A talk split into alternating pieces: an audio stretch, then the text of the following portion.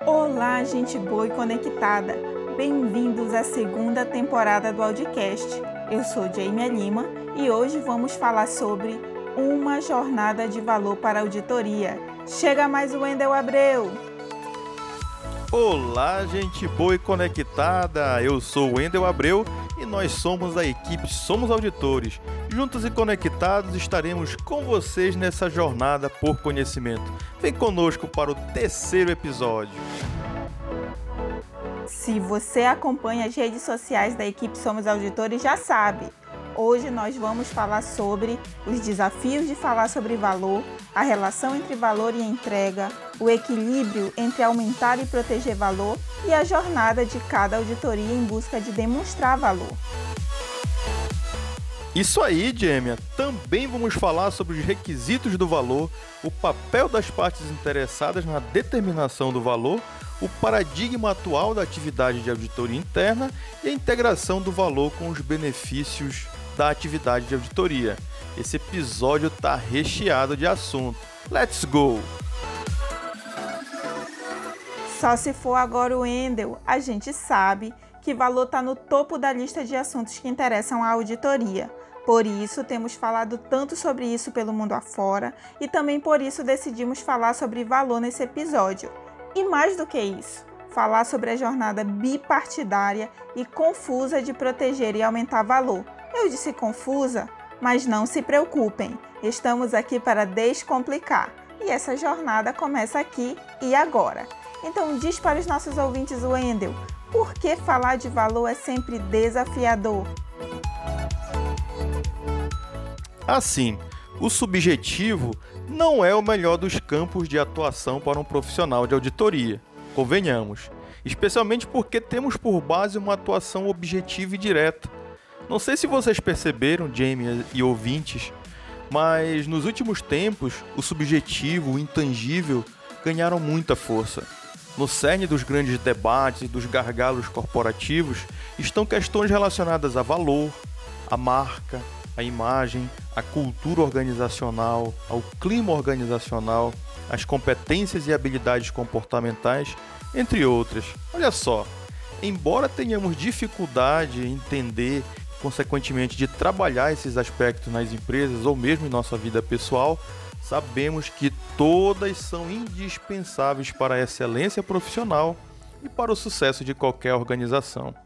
Enquanto auditores, não estamos acostumados a caminhar por zonas de insegurança, como depender da opinião, ou melhor, das preferências e percepções de quem recebe o nosso trabalho, ou mesmo ser avaliado por quem passa pelo processo de auditoria. Inclusive, há profissionais que só de pensar nisso entram em pânico. Difícil ter que ajudar né, é, quem nem sempre está receptivo à nossa opinião ou não vê valor no que a gente entrega, né? É sempre desafiador. Então, Jamie, fala pra gente um pouco sobre essa relação. Claro, Wendel. Pensando um pouco na evolução histórica da auditoria, eu posso dizer que valor nem sempre foi um termo comum no vocabulário dos profissionais da área. A minha experiência de nove anos trabalhando como auditora interna também me permite dizer que sempre nos preocupamos bastante com nossas entregas, tanto quantitativamente quanto qualitativamente. A independência que envolve a atividade ajudou os departamentos de auditoria interna a selecionar trabalhos segundo seus próprios critérios e, a partir disso, executá-los e entregá-los da melhor forma possível, principalmente se a organização em questão possui baixo nível de maturidade em sua gestão de riscos. Isso significa que entregar resultados está no dia a dia de todos os que trabalham com auditoria. Nossas recomendações são sempre para melhoria, não é mesmo? Então, por que ouvimos relatos de que gestores, diretores, conselheiros não valorizam suas auditorias internas? E é aí que chamo a atenção para a parte onde eu disse que há departamentos de auditoria que selecionam seus trabalhos de acordo com seus próprios critérios. Não ouvem as partes interessadas não buscam a participação delas na construção de sua estratégia de auditoria e nem seu feedback sobre o que está sendo entregue, e quando fazem, é mais como se fosse uma obrigação e o que é obtido não é utilizado para nada. Não me surpreenderia que uma unidade de auditoria que bate suas metas não fosse vista como agregadora de valor na organização. Resumindo, entregar trabalhos não é o mesmo que entregar valor. Existem expectativas a serem alinhadas, resultados a serem entregues de acordo com o que foi alinhado e percepções a serem obtidas e utilizadas para realinhar as expectativas. E é por isso, Wendel, que para mim esse relacionamento auditoria-partes interessadas parece estar sempre por um fio. Uma parte pela relação entrega versus valor e outra pela corda bamba que é proteger e aumentar valor. Então eu te pergunto: como é para você ter que se equilibrar entre proteger e aumentar valor? Não é melhor só proteger? Não posso dizer que é simples, mas precisamos começar essa jornada. Toda profissão passa por transformações. Adaptar-se é apenas o início. Nossas partes interessadas esperam e querem muito de nós. Eu gosto da ideia de que não temos uma verdade absoluta, um caminho de salvação ou uma solução mágica que se aplique a todos os casos e a todas as auditorias. Talvez alguma ou muitas auditorias, né, para elas proteger valor seja mais adequado e funcione no contexto atual. E tudo bem. Cada um tem sua jornada e vive em momentos diferentes. Né? O grande problema é que proteger valor não cabe mais para todo mundo. Né? Há realidades que precisam de uma auditoria mais consultiva. Inclusive, Jamie, recentemente falamos sobre esse assunto nas redes sociais do Somos Auditores. Em suma, é assim, pessoal. Quanto mais madura é a organização na gestão de seus processos, de seus riscos e controles, mais a organização precisa de uma abordagem avaliativa né, para ajustar o navio em movimento, para evitar que o navio afunde, para ajudar o navio a chegar no seu destino, respeitando o meio ambiente, os tripulantes, a comunidade, enfim, para casos em que a organização está no nível adequado de maturação, proteger valor é sempre muito importante nesse contexto. Porém, quanto menor a maturidade organizacional na gestão de processos, em governança, gestão de riscos e controles, mais essa organização precisa de ajuda em assuntos dos quais ela não tem domínio como nós auditores e demais profissionais de áreas afins. Devemos então ajudar a construir o navio antes de querer que ele navegue rápido, que ele chegue ao seu destino, enfim. Uma auditoria de avaliação nesse contexto é tão ruim quanto largar o chicote em um boi que está no, no atoleiro, entendeu? Então, falando nisso, é interessante a forma como você pensa, Jamie, sobre o momento que cada auditoria vivencia. Pode dar uma opinião para nós sobre essa questão de onde cada um está e aonde cada um tem que ir nessa jornada? Nenhuma unidade de auditoria vive o mesmo contexto. É por isso que compartilho da sua opinião quanto às fórmulas prontas e mágicas, eu simplesmente não acredito nelas. Em contrapartida, me encantam os frameworks e eu vou explicar por quê. Essas estruturas geralmente são desenvolvidas com a possibilidade de utilização pelo maior público possível, o que significa dizer que vamos considerar o COSO RM por um momento. Qualquer organização que queira pode adotá-lo e implementá-lo de acordo com a sua realidade.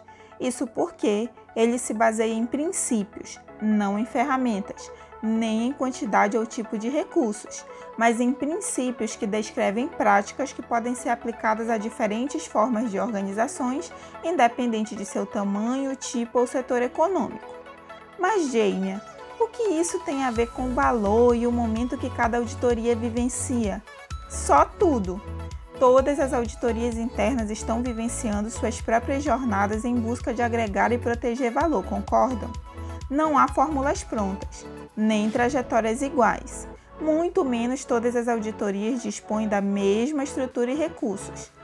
Só que a missão, o objetivo, os princípios, valores, as práticas podem ser adotadas por todas elas. E por isso, todas estão aptas a entregar valor. Olha que incrível! Então, o que para mim, falando em termos de jornada, separa as unidades de auditoria umas das outras é uma decisão Eu quero ser uma auditoria interna reconhecida por agregar valor e ponto, tá decidido.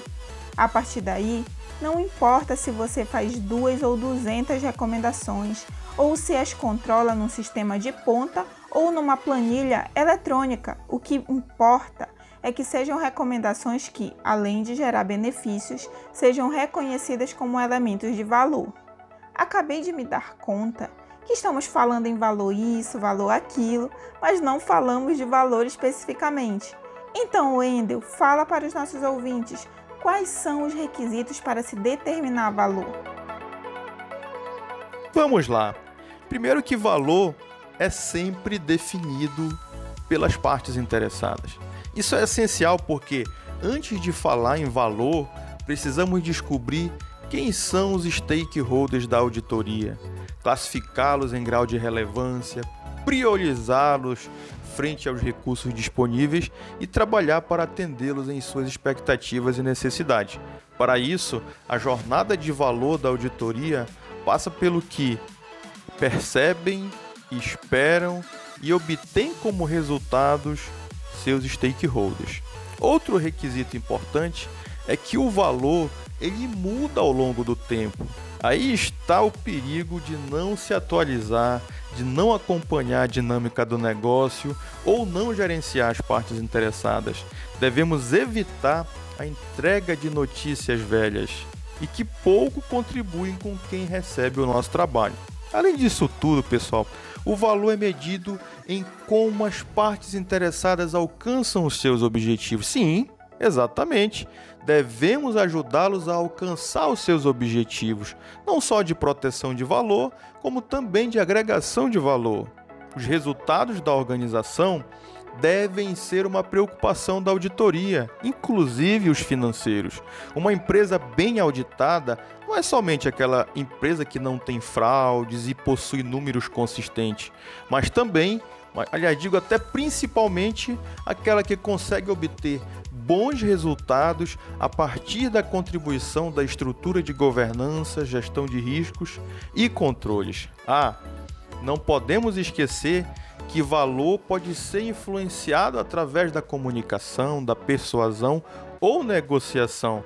Precisamos aumentar o nível de consciência e de percepção das nossas partes interessadas em relação ao que a gente faz. Será que somos bons vendedores em nosso trabalho? Como vai o marketing da auditoria? Desafiador, né? É mais, é mais fácil ser mal, né?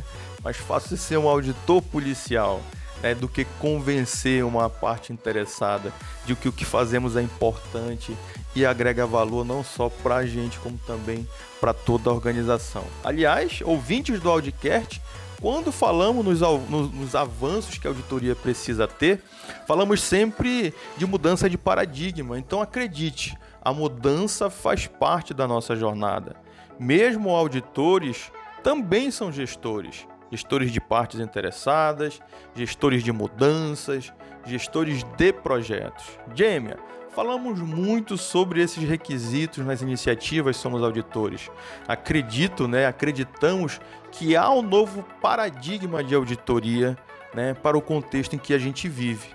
Em que paradigma, Gêmea, você acredita que a auditoria se situa ou deveria se situar atualmente? Ah, e aproveitando isso, Diga para nós, diga para nossos ouvintes, né?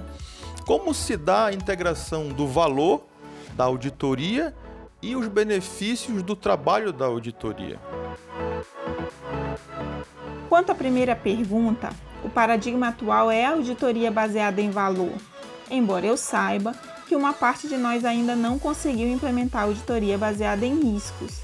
Não à toa, incluímos na missão do Somos Auditores desafiar você a construir uma auditoria positiva e baseada em valor. Isso porque acreditamos que ser reconhecido como parceiro GRC com abordagem baseada no risco, conselheiro confiável com abordagem baseada em dados, não é suficiente. Queremos ser reconhecidos como um driver de valor, basear nossa abordagem na estratégia, apoiando projetos estratégicos, tentando sempre estar um passo à frente. Ao menos é essa evolução que aponta um estudo realizado pelo IAA Dallas em 2020, que foi publicado sob o título Em tradução livre, definindo, mensurando e comunicando o valor da auditoria interna, melhores práticas para a profissão. E agora, quanto à segunda questão, como se dá a integração dos benefícios e do valor, nós sabemos que, de acordo com a CGU, benefícios são impactos positivos observados na gestão a partir da implementação por parte dos gestores de orientações ou recomendações provenientes das atividades de auditoria interna, sendo, portanto, resultantes do trabalho conjunto da auditoria e da gestão. Isso significa dizer que quando emitimos uma orientação ou uma recomendação, fazemos isso buscando agregar valor à gestão, certo?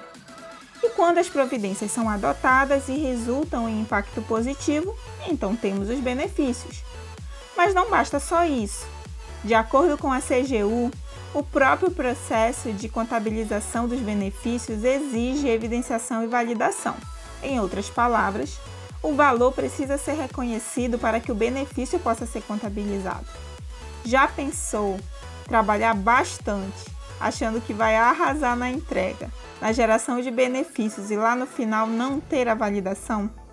É por isso que saber as preferências, percepções e contribuir para os resultados das partes interessadas é tão importante. E para finalizar, eu quero citar um trecho do estudo que eu mencionei há pouco em tradução livre. O chefe de uma grande organização governamental disse, aspas, como eu definiria o valor estratégico da auditoria interna? Do ponto de vista de quem recebe o valor. Eles podem dizer, eu posso usar essas informações da auditoria interna. Eu precisava dessas informações e posso realmente melhorar as coisas. Fecha aspas. É claro que quando se trata de valor, na prática não é tão simples. Mas o que eu me pergunto é: será que não deveria ser? Como abrir a mente para as novas perspectivas do valor da auditoria interna, Wendel? Não sabe? Quer saber como?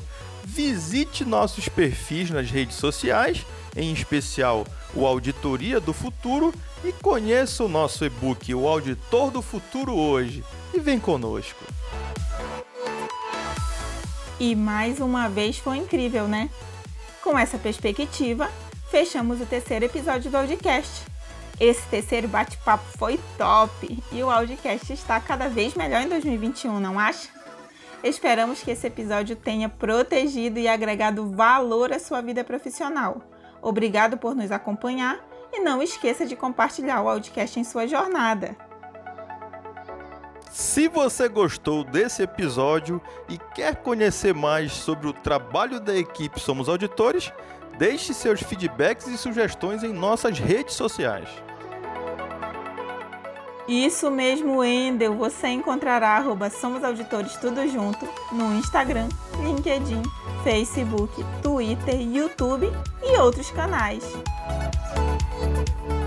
O Audicast é mais uma iniciativa da equipe Somos Auditores.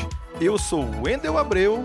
E eu sou Jamie Lima. Esperamos você, juntos e conectados, no próximo episódio.